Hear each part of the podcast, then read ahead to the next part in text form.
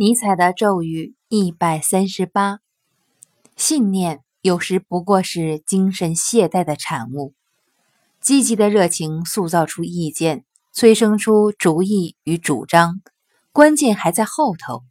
为了让他人完全认同自己的意见与主张，你总是拘泥于自己的意见、主意与主张，最终他们逐渐硬化，变为名为。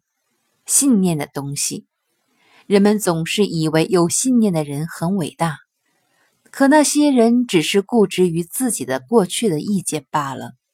他们的精神在那之后没有任何变化，也就是说，精神的懈怠创造出了信念。